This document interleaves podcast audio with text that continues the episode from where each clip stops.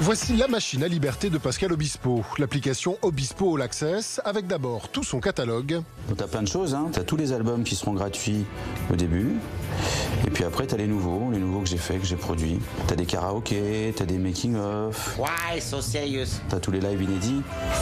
Des interviews menées par ma femme. L'idée, alimenter l'application chaque vendredi avec du nouveau contenu, moyennant un abonnement de 5,99€ par mois.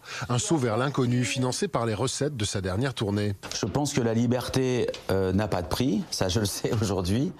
Elle a un coût quand même, mais euh, pff, rien ne vaut la liberté. Il peut désormais sortir de nouveaux disques quand il veut.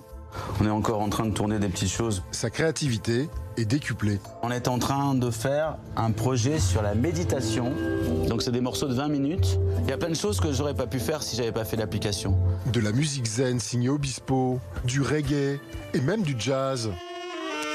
Grâce à ce système, il s'affranchit des dictates des maisons de disques et des plateformes de stream. Le système nous empêche de produire de la musique comme on veut. On m'aurait demandé de faire, entre guillemets, du Pascal Obispo, mais là, je vais faire la démonstration de qui est Pascal Obispo. Pascal Obispo, c'est pas juste l'homme au piano ou l'homme qui fait de la pop ou qui euh, met des grands manteaux à plumes. Pascal Obispo est-il en train d'inventer un nouveau modèle économique? Son expérimentation est en tout cas scrutée de très près par les acteurs du métier.